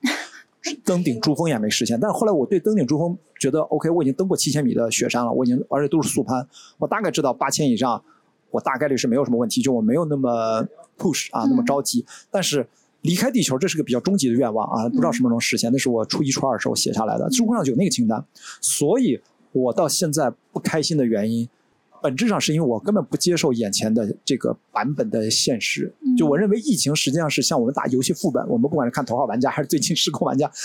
其实如果这个世界整个是一个游戏的话，当然我们这个世界就是模拟的了啊。那如果如果接受这个这样的一个设定的话，我认为我们就随机再岔出去，疫情就是把我们带到了一个新的副本，而且是莫名其妙，不知道什么力量把我们引向了这个副本。而我相信有一个平行宇宙的话，如果接受这种理论，应该有另外一个平行世界的关雅迪在继续打帆船比赛，继续在准备二零二六年的单人环球不间断的计划。你知道，在原来的计划上，我甚至都要去二零二四年去挑战一个全新的双人帆船的一个项目，要去打奥运会的一个四十五岁高龄的退役电影制片人。然后去打奥运会，这不是不可能，我其实都做了论证，都是可以的。嗯，但是现在全面推后，甚至好像它的概率在下降，因为我的年纪什么时候不知道可可以再重新拾起这个计划。是的，所以现在我觉得我在录播客，实际上是对这种不开心的一种对抗，一种对抗。嗯，呃，无奈我要接受我活在这个版本里面。我祝福那个版本的我，他不管是能不能挑战成功，嗯，我祝福他。但是我要接受现在，我要尽量。找到一个方式能让我的，我不是说那个超能力多么好，我是说它改变了我。我觉得我应该如何去继续探索其他的可能性。嗯，我我其实明白你刚刚所提到的意思，就是尤其说你说，嗯，这些极限运动让你不断的尝试去拓展自己身体上的一些机能，然后去带自己去做更多拓展、更多呃更大的事情。这个就特别像我很喜欢的一个偶像，就是特斯拉。他特斯拉，他其实他不仅仅是一个别人所认为的天才，他其实是一直有意识的去训练自己，训练自己在呃脑海里的就是对模型的这种搭建能力，训练自己视力，训练自己听力，这他真的是有意识的。他在训练自己的机能，让自己更加敏锐，捕捉到更加的信息。就像你说的，他甚至可以进入一个更高维，然后可能对未来会有一些预判。其实这都是人在不断的这种自我训练的过程中产生的。其实我呃我自己本人我也挺喜欢极限运动的。我还特别清楚的记得，就是我第一次极呃，其实那个不算是极限运动，是算是人类可以。自我突破就是开飞机，我大概是是一六一五一五一六年的时候，就是我没有学那个证，我只是去体验驾驶。然后我当时开的是有另外一个飞行员带着你嘛？是的，他可以教给你操控一段时间，对吧？OK，我当时开的是 Demon 四零，是一个呃民用的一个通用航空一个机型。然后当时教练我是在驾驶座上，教练在我的副驾驶。你是第一次，就那个时候虽然你坐过飞机，但你当你自己真正驾驶一辆飞机的时候，那。体验和感觉是完全不一样的。当然，当你到了那个高空的时候，你突然觉得这个世界好像一下子底下的这个地图、这个版图在你脚下缩小了。你好像稍微一操纵飞机，你就可以去到了你之前想都没有想过的远方。就你当你在空中那个位置，你有驾驶权的时候，你会突然激起了。我觉得人类是那种。你说是迁徙的本能也好，人类是那种扩张的那种本能也好，真的是有一种生命中的本能被激起，觉得就这个东西可以满足我突破原来我所看到的，就是我到不了的地方，我可以去到更远的地方，然后他就给了我一种就是。不断的想要去看更大、更远，就是更宏观的这种冒险力和感觉。哎，你说是冒险精神或者冒险力，对吧？这个很重要。对，然后就包括我去潜水的时候，我也是当时我在那个海底悬崖六百米深，然后它是一个大洋的中心，然后呃，你你当时是贴着悬崖游，但是你的海的那边是完全的未知，是是一个非常非常深的一个海。潜到多少米啊？我当时潜的是二十八，呃，那就很深了，三三十米之上吧，就还没太到三十米。三十二一般就是在是好远的 A O W，就是在在才可以到三十二啊。就其实你看，如果呃人他没有去潜水的话，他可能只是在海滩海边上去玩。但是当你把自己置于一个大洋的中心，然后你去面对着大洋那边完全。未知的海水，我甚至都觉得哇，那边会不会有一个，呃，超大的什么海怪呀，或者什么样在那儿偷在海洋深处看着我？就你真的有对呃未就是那种未知世界的那种冒险？你你还行，你胆还是绝对够够可以的。一般很多人其实不太敢下那么深的啊。对，然然后呃，就这可能就造成了我身体上我的生理机能上有一些我对冒险的一些渴望，对更大世界更对未知的一些渴望，然后。呃，通过疫情这一下子让我具体聚焦到了一些事情上，就是去探索每个事情的这种规律啊，这种缘起。我觉得其实应该也也有互相关联的这一部分吧。当当然，因为你说的这个，我突然想到，某种程度上，我人生的下半场和上半场完全是因为两部电影在指引着我，你知道吗？就是经常说雅迪喜欢什么电影，我说我没有什么喜欢什么电影，因为喜欢电影太多了。我说我只有提到说对我重要的电影的时候，我说只有两部，一部是《天堂电影院》，因为因为这个电影我才考的电影学院，在我高中在电视上看的，然后看了好多遍。我因为我从小就在电影院泡大的，所以我就觉得跟那个小主人公 Toto 就很有共情。我相信这部电影影响了很多人，就是我刚才说的经典电影，它就会影响很多人，这毫无疑问。Cinema Paradiso，对吧 Par 呃 Cinema Paradiso，其实真的是影响了太多太多人。所以我觉得我基本上在在四十岁之前，或者我基本上。从小一直到电影学院本科研究生，一直到工作，一直到二零一三年辞职，一直到我克利伯环球帆船在二零一九年去培训之前嘛，到二零一八年之前，我还在跟电影一直紧密的联系。现在我是一个退居二线的制片人，一般我会不会说资深电影呃电影制片人，我说我是个资深电影人还是比较恰当的。所以我人生上半场，我现在四十多岁，应该可以说人生下半场了嘛？好像上半场就是为了这部电影在指引着我。到了下半场，我会发现，原来过去十年，无形当中我一直在准备着。过去十年，从一二年开始，一直准备着下半场的这件事情，就是另外一部电影，也是我在同期一模一样，是同期也在电视上，也是正大综艺的综艺，呃，正大剧场看的那个电影叫《老人与海》。嗯，也是分成上下集，电视上播，正大剧场是今天放四十五分钟，下下周给你看下半部分。所以说，它真的很扯淡，你知道吗？一个电影我不能一口气儿看完。嗯，但是。这两部电影都是用这种方式看完的，《老人与海》对我来说，当年我当然什么都感觉不到，就觉得这是一个很酷的一个老头啊，三年牙膏都是八十多块钱打不着鱼，等等等等，跟一个战斗战斗。后来长大了重新看小说，然后才知道这个巨大的寓言的故事啊，普通人跟上帝等等之间这种很伤的、强烈的寓言性格。然后我才发现，我性格里面关于这种啊任性也好，或这种。不达目的不罢休的这种，但是天蝎座是不是都这样？我不知道啊。然后，总之就像一个，可能我老了也会像他那样，依然去干一个无所谓别人相不相信与否，最后哪怕只是一个巨大的鱼骨，只剩这个，但是他自己知道他曾经为了什么奋斗过就可以了。然后再往后，我再看了他的小说，我想说的是，四十岁我才发现，对我可能影响最大的下半场不是上半场了。上半场如果是托纳托雷导演的话，下半场可能是海明威。我会发现，我其实希望像海明威那样去生活。当然，我无法经历战乱，无法经历战争，我无法去上战场，我也不想当酒鬼去跟人格斗，然后去进行各种那种各种爱情。海明威，总之他对我的印象就是，我希望去体验式的生活，去不只是冒险啊。他想钓鱼就钓鱼，所以你看他的告别武器，他的所有的这些小说。我觉得没有第二个海明威，就是他真的用生命在在写作，而且他极为苛刻对自己的文字。当然他是个作家，我不是作家，我没有写作的天赋。但是他对我的影响就是，我希望他像他那样去，在我们的和平年代，我如果能去体验式的生活，对我来说，我最好的抓手是户外运动。我应该这么去讲。那么他那样的人，作为一个男性啊，就是就是我觉得是我的一个启发者，就是也是一个人生的 role model 的一个形象。对，就是所以说这部电影，我觉得我下半生所有的事情可能都在围绕《老人与海》。如果我的上半生，四十岁之前都在围绕天堂电影院，我我跟宁浩导演，我说我在发微信的时候，我说我会拍的，我说我可能是一个五十岁才拍处女座的一个老炮新导演都没有问题。我拍的是我的生活，甚至夸张一点，是我的生命换来的亲身体验改编的。原创故事，真情实感就可以了。我也不在乎它预算多少，但是至少这个表达是我的大脑机能改造了之后，就像你一样说有了冒险精神刺激了之后，有了新的结构写出来的故事和那种表达是没有人跟我抢这个题材，不可能。因为就算同样一件事情，你没有经历过，比如说你跑过三百三十公里的赛道，我说全中国，比如说三百三十公里，有几个电影人跑过一百公里的赛道越野赛？所以我跑那个赛道跑过四次，我讲的就是赛道上的一和。一个呃两个男人的故事，或者三个男人的故事，我觉得这个东西，它这个故事可能只属于我，所以我觉得我未来如果还要拍电影，我也势必应该会再拍电影，可能是未来五年、八年、十年都没有关系，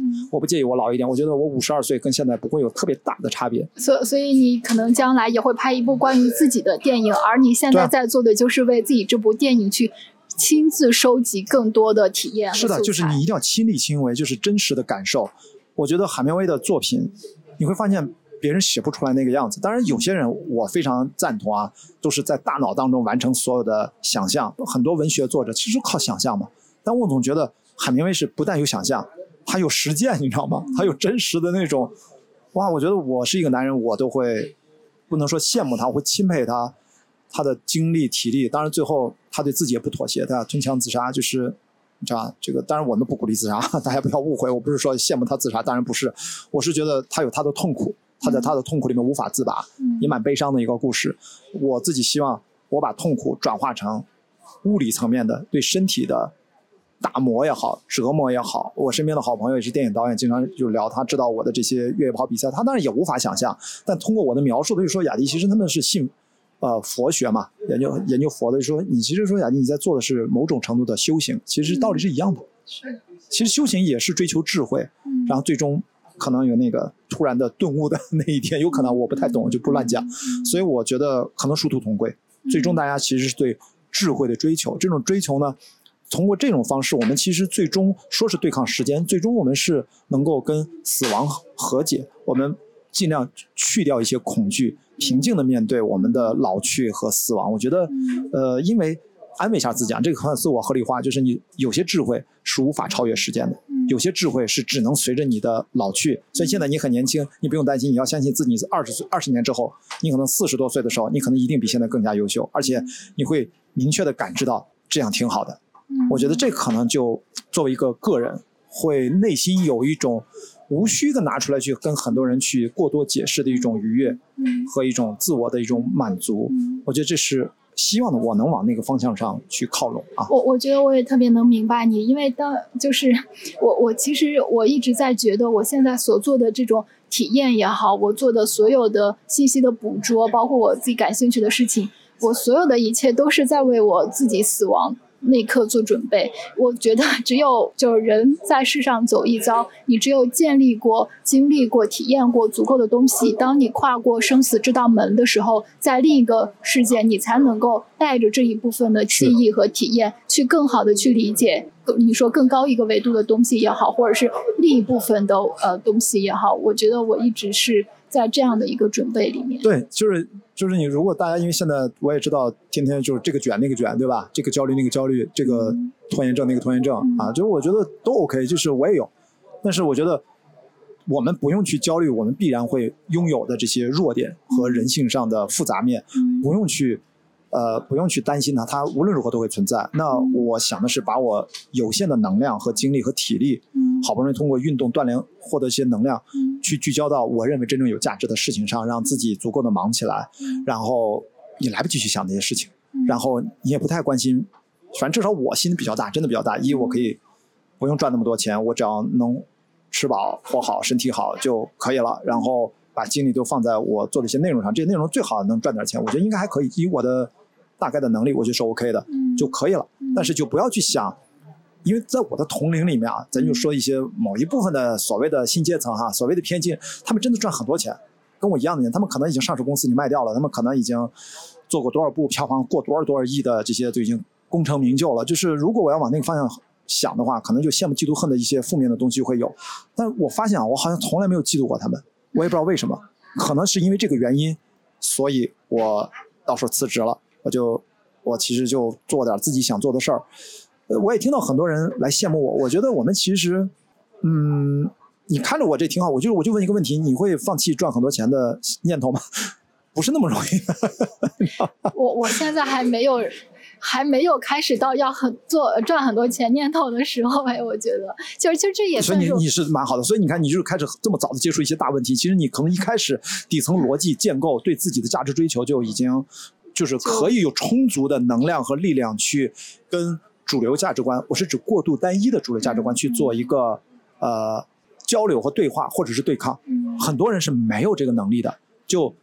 随波逐流。呃，不应该这个词儿我很喜欢，不用随波逐流，人云亦云。我一直以为是我的问题，就觉得哎，怎么人家都那么可以踏踏实实的工作上班，上那么久的班，然后为什么我就总想一些，就是感觉有的没的，就是朋友也说，就是还。蛮飘在天上，不那么踏踏实实的事情，我这一点我还挺苦恼的。所以你看，从语言上我们要改造它，我们不会说飘在天上，我们不会去说踏实，我这个就是不踏实。我的意思说，不管做什么，你总有理由，总有一个出发点和一个你的价值的锚定在哪里。我觉得我们可以聊这个，就我们可以聊初心，我们可以聊我们。内心驱动力的缘起，我们可以聊我们的个人的兴趣点，我们不要轻易的就落入到这个语言的陷阱当中，因为经常可能就被别人带偏了。因为我觉得大家可以有并行不悖的、平行的、彼此平等的价值观念，我们可以来交换、来碰撞，而不是说我们一上来就是要谁说服谁。我觉得我做雅迪跑世界这么多年，可能大家爱看的一个最重要的缘由，就是我一直在抵制，就明确的反对一。我不想成为网红，我现在经常说一句话，我想成为网绿。嗯，我们是吧？流水不争先，争的是滔滔不绝。当然不是指播客里面滔滔不绝，是那个滔滔不绝和网绿是四季常青，四季常在。我永远在，我二十年实名上网，没有翻过车，很难翻车，因为我的内容太多了。想翻车来 diss 我，你先去看我的东西，无论视频还是音频，还是文字，还是文章。哇，他可能都要翻好几年。呃，除非你可以找个爬虫，你也要看啊。然后你要从中挑毛病，挑着挑着发现，哎，这个人挺有意思啊，说的挺好的。哎，我觉得，哎呀，我还是还是还是否他吧，还是 follow 他吧，就是就忘了初初心了啊。所以，呃，我希望按这个原则再来二十年。我是以二十年为单元，都不是以十年。嗯。所以我想说的是，你只要有这个平行的交流的能力，我们其实不要被现在的一些体系内局限住。当然，我觉得这个能量和这个能力。可能跟你你是做户外运动很多，你有很多体验，过你在水下三十米，你还是开飞机在多少几百米天上，我觉得就会看待事情的问题，天然的就会有一个自己的角度，我觉得就蛮好的。可能就是我刚才说，从小你就不是从小，就很年轻的时候已经开始问大问题，就这个也不是突然发生的，一定是你的成长经历决定的。所以我们大家互相 peace 就行。所以说。播客只是其中的一个管道，你通过你看我的节目也可以啊。我觉得我的节目里面就是一不想当网红，第二我就避免自己成为跑步邪教教主那样的角色。就大家说什么你变成一个 KOL，你说什么大家都信。我觉得没有没有没有，我经常说这个，这是我的生活态度，这是我来参加比赛，我不停的说，我只是展示我是怎样思考的，但是我从来没有说你应该去辞职吧、创业吧、自由职业吧、独立媒体人吧，妹妹，我从来不敢这么说啊，就是供大家思考。就可以了，但是我是完全的打开自己，我尽量活得透明一点。反正我哪那不装事儿了，我也没有心理什么压力，我每天活得特别是没脸没皮的，所以我入睡特别快，真的。所以你现在状态就特别好，就包括你之前提到你想要做的一些，比如说你想要去月球，你想要去外太空，你想要去更高更远的一些事情，我觉得。哇，可能在其他人听起来就觉得哇，其实是有点天方夜谭的。但是我觉得都能实现。其其实对，其实我也觉得都能实现。就像呃，就像前段时间就是那个呃，Amazon 的那个创始人贝索斯，他当时就是他的商业的，就是这个太空这个飞船成功的落地回收之后，就这个问题，呃，就这个事情。我也一直在 follow，然后我觉得这真的是一个非常有历史性和跨呃，就是见证历史的那个时刻。当时我也一直在看直播。不是吗？啊，对，我也看了。对。哎，咱辛苦把那本我那个红包里面那边有本书，你帮我拿出来，就在那个就在那个包里面。我正好带了一本这个贝索斯的书。哇。我推荐给你。好好。这边好像就一本书吧。我我我想。你看啊，这本书你肯定喜欢，《创造与漫想》，你在淘宝上能买到，就是他所有的股东信的集结。嗯。然后你里面一定会看到他为什么要做他的这个太空的这个生意，嗯嗯，然后其实蛮好的。其实呃，我也不是说我特别喜欢贝索斯，但相较于就是 Elon Musk 来说，我还是更更喜欢 Musk。但是当时他就是做完这个壮举之后，因为你必须要知道，你不仅仅是在凑这个新闻的热闹，你必须知道它背后代表着什么，它意味着什么。那其实就是意味着我们的人类可以。真的就可以离开我们地球这个小小的球体这个表层，真的站在这个球体之外，并且任何人就是说，呃，因为它可能票价也很贵嘛，你不一定是说你真的一定能买得起，但是你已经有机会去。做到这样的一件事情，人类可以超脱这个小小的地球，从外面从外太空来回望自己所这个居住地。我觉得这其实是在人类历史上真的也是是一个蛮大的、蛮有历史意义的一个跨越。对他们各自完成各自不同的目标。Elon Musk 包括几个公司，他们追求的可能商业模型啊。短期来看还是挺不一样的，对对。长期来看，他们都都想逃离地球。对，维珍银河可能像贝索斯，可能就是在这个太空商业化上提前布局。但是伊隆马斯克是真的想要带领人类去去到呃外星去进行去殖民嘛这种对星际旅行呃星际旅行文明所谓的。他肯定马上就火星房地产就开始了啊！要不是有个女孩是要去，他就单程票，他就基本上是要可能做好回不来的准备，因为你一旦去火星，如果要在那儿。但是那个女孩后来也回应了嘛，她说：“我没有说不回来啊，我觉得想去的人可能都想回来，那能不能回得来是另外一回事儿。然后以及我没有说不谈恋爱啊，我觉得我还想谈男男朋友的，这等等等等。对，我觉得这个是比较代表普通人的真实的想法。所所以我想说，我为什么现在这么频繁的去关注和接触科技行业、科技领域？我觉得其实它就是在代表人类一种呃可就是肉眼可见的未来了。就包括现在 Facebook 已经开始布局元宇宙啊，就是将来我们就是变成这种可能就是像很多的。科幻电影里面所谈的这种虚拟的这种世界，这其实就是我们可以预想到的一些未来。是的，我们每个人在未来。当然，metaverse 是一个现在太过于热的一个词啊。其实真的到那一步，中间有很多的节点，其实都还没有那么容易。包括先把这个虚拟世界的底层架构，就是当我们建一栋大楼的时候，要三通四平，对吧？三通一平，四通四平，我搞不清楚。总之要把那个水水道、什么地基什么都要铺好。你这个楼盖上去，底层技术啊，是的。现在我们还在发呃发展，刚刚到了搭建底层设施的基础架构阶段的公司刚刚开始冒头。未来真正的。就是基础架设，呃，基础建设有了之后，会让全世界的每一个人，只要你感兴趣，你可以用最低的门槛，几乎没有门槛的方式，你进去创造，你进去去创造，在一个虚拟的世界、数字化的世界里面去建构你想建构的东西。所以，我觉得我们现在从小朋友开始成长，为什么刚才说到那三点，就是你能够有更加自由的展示你想象力的方式，你可以在一个虚拟化和数字化的世界里面去，比在现实生活当中可能有。更多的创造，然后最终大家会，我经常说一句话，就是我们现在所有的肉眼能够肉身感受到的一切，都在有步骤的向虚拟和数字化的世界在一步一步的脱实向虚。嗯，就是我们一步一步的脱离，从我们赛博格是一个阶段，对吧？啊，脑入侵，啊，植入脑机接口是一个阶段啊，包括呃那个 Neuralink 这个公司代表的一种，中国这方面材料也是很先进的。然后再就是游戏化。的方方面面的侵入，包括现在游戏化的，呃，已经进展到对我们电影行业的制作有了革新式的改变。就是你也知道，最新这个虚拟引擎五点零，然后比四点零革新性的技术、新的功能的核心技术的改变，就是极大的提高了游戏里面虚拟世界的搭建的效率。包括啊，全局动态光照和所有的这些那个叫 Nanet，就整个整个那个无呃多呃无数个三角形的搭建的效率，现在很多大型的。电影公司做那种，比如说都是虚拟世界的电影，比如说我知道一个导演啊，他在做的那个《美猴王》，我们那次看他的那个分享，呃，基本上就是把整个电影场景，因为都是不存在，以前都是绿幕拍摄，都要拿 CG 生成，所以基本上它是还是用虚拟引擎四点零，嗯，发五点零还没发布或者刚发布，其实现在还不太推荐用啊。现在真正推荐用五点零的是那个黑悟空，就是前一阵儿那个游戏公司他在做四点零的这个技术，我们现在已经被电影公司全部拿来。搭建整个电影的里面的虚拟场景，在虚拟场景里面，你可以所有的导演带着制片人，所有的各部门部门长都在里面，在这个虚拟的场景，就是虚拟世界，你可以把它当成一个迷你的小元宇宙啊，在里面就有各个部门展开自己的工作。所以你经常看到一个电影剧组现在已经像像一个游戏公司，你知道吗？已经 呃，摄影部门啊，机位怎么怎么定，怎么打光，跟着呃灯光部门在这沟通，然后你直接所见即所得，美术捏完了人儿，主主角形象怎么塑造，在里面怎么走来走去，以及这场追逐戏。那么这个特技部门和整个的视效部门，那个镜头移动和它的轨迹追逐那个连接点怎么走，镜头全部给你预演一遍，这已经是完全升级沉浸感的呃呃 previs 叫呃 previsual 呃呃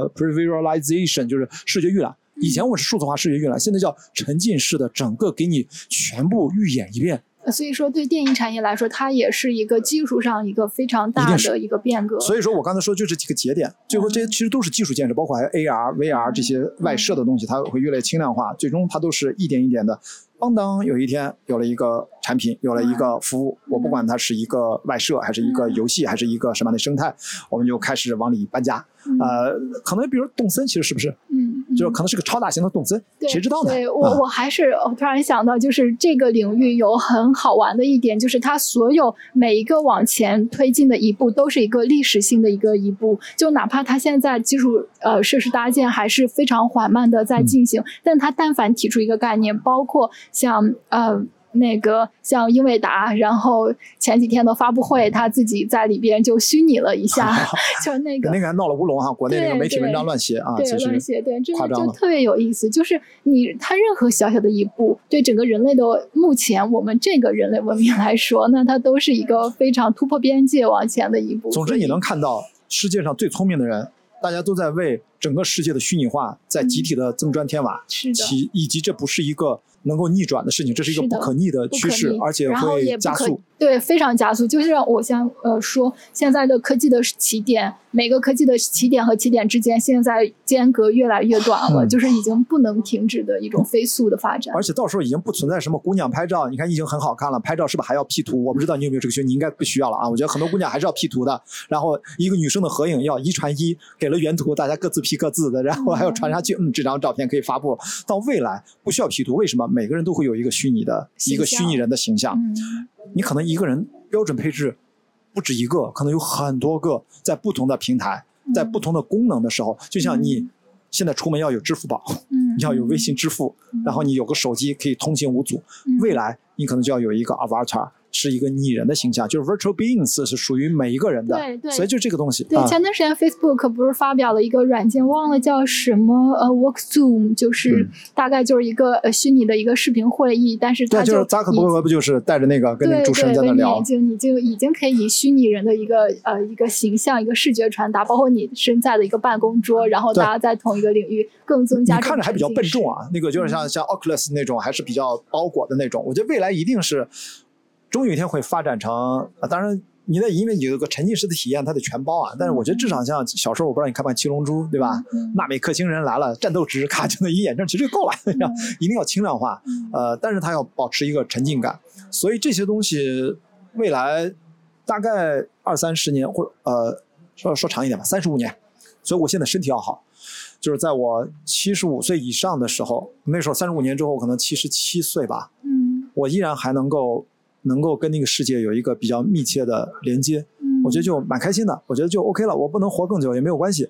当然可能活不了那么久，就中间因为个什么极限运动可能就挂了，或者觉得这也是 OK 能能接受的。真的，大家经常说呸呸呸，你怎么老说自己就死？我说真的，我如果我们接受了这个生活和本质就是不确定性的，我那生死也是这样，而且我又在这么专注做自己的事儿，经常就忘了其他的事儿。真要发生什么，我觉得我我觉得要做好准备啊。所以你看，我不太朝三想四，去顾虑很多，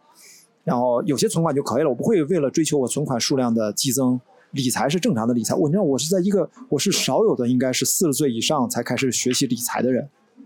真的，我以前都不去考虑这些事情。我现在只是也是为了训练，就也是才从现在开始你看你你你是你是哪年的？九九九五后吧，应该是。所以你看，已经领先了将近二十年。没有没有，我现在也是，其实越觉得我们现在跟后辈，包括我现在跟 Z 时代、跟零零后他们玩的时候，你会发现大家其实站在同一个起跑线上的。哦，是，对因为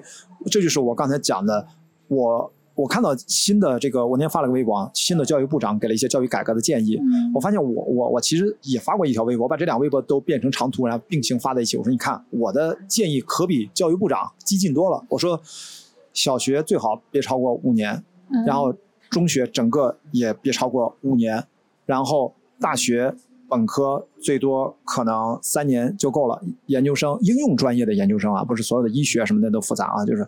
一年，就是你加把起来，也就是说可以大概用十四年的时间，基本上就哦小五岁就开始上小学，嗯那五加十四就是在不到二十岁的时候，嗯基本上是有一个比较高学历，在某些专业，不是指所有的，嗯就可以进入到社会。社会是再学习，你可以再深造，你可以学平行的硕士、平行的本科都行。嗯因为我说的这个事情，好像是不是听上去五岁上学？然后十四年之后，十九岁的时候已经拿硕士学位了，是不是有点太夸张了？是不是他们的心智已经还无法适应那个错综复杂的社会？我说不是的，对，当然不是现在的年轻人不是你们想的这样有这样想法的人，你们得多老呀！你知道现在小朋友他们这一代 Generation Z，他们是从小就摁着触摸屏长大的，他们见到一个屏幕，如果不能交互，他们才会觉得奇怪，好吗？是的，在这种情况下，他们的大脑结构跟我们七零后是不一样的。嗯我们所以说，我是通过极限运动自我改造我的大脑的结构，也就是我们一千亿个。接近一千亿个脑神经元的组合方式，传达信号与身体的协动性的思考的模式，嗯我用我的方式在自我演化嗯，或者说改变自己。但是这一代年轻人，他们借助整个互联网社会和这个信息过载的社会，他们天然具备了多通道同时并发和这种分心思维的这种技能，是的。不断的演化。它其实某种程度上跟不一样。有有一定的进化了，其实，在这种产品的训练之下，当然中中间是有很大的风险，我们也被异化了。就是我觉得做播客另外一个原因就是跟我刚才一直说，我觉得短视频他们就是算法驱动，嗯他们就是流流量驱动优先。就像现在饭圈为什么在整治，都是以流量为先。但是我其实希望播客，包括今天不管咱俩聊的什么样的内容，我觉得它是一个完整的表达。我希望它是能够对抗，所以我的抖音装了。但是都是西瓜视频，我的中长视频上去同步过去的，我也不看。虽然我有时候也刷，我就发刷着刷着就发现，哇，这个有问题，这个有问题，哇，天呐，我如果看这个，我怎么办？所以还是要去主动的做一些变化。我不想说什么事情，如果你有了思考，然后你又去让自己就不用想那么多，哎，算了，大家都这样。我觉得这个可以做出选择的。是的，是的，可以做这些变化的。嗯，那今天我们也聊了特别多了，我们一直从呃以疫情为起点，然后聊到了我们疫情之后在做的事情发生的改变，包括我们对一些未来的一些设想。其实您刚刚说的就是说，我们一定要把握住当下，就是当下的事情，尽可能参入到这里面，知道它可能意味着什么，代表着什么，而不是。就是过去之后，你再回溯，你才能知道哦，原来那个节点上它发生了什么不一样的一些改变。就是我觉得这种后置性，嗯，就是还就是挺耽误人的这种效率的。后置性你是指什么哪方面的？就比如说，嗯，当疫情来临，这是一个很大的时间节点，可能有些人他过了很多年很多年之后再回看，才知道哦，好像很多事情从这个节点。之后就发生了特别大的改变，但如果我们当时就可能意识到，哪怕不用意识到很远，就意识到它可能将来就是一个什么样的改变，积极的，就是说，也不说参与到这个改变，积极的就观望着这个改变，观望着这个举态，那你就要在很多事上其实也不至于那么的被动，可能会做出一些。比较嗯，就是有选择性的一些预先的一些判断，可以让自己更好。所以你说的这点，你不觉得疫情其实是二战以来，嗯，应该是大家几十年、七十多年以来第一次，可能全世界的共识，普通人大部分都会共识到说这个世界变了。是，就像从这个意义上，其实这就是第三次世界大战带来的一个全全世界人的一个影响。但那个时候七十多年前，世界才多少人口？现在。七十多亿吧，大概。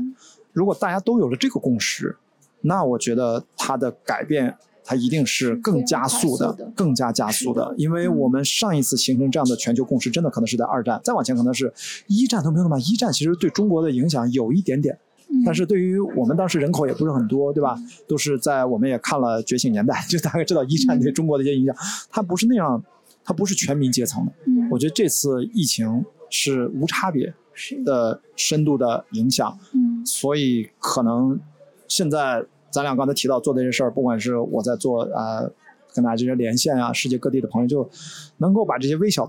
微小的东西给它整理出来，能够收集到一起，最后我们会发现把它放到一起去听的时候，嗯，可能那个感觉会特别不一样，就不用带着任何既定思维，因为我根本就不知道，比如说如果随机找了一千个人来。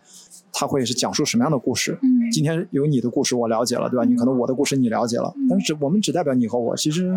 太多人了，我觉得值得去，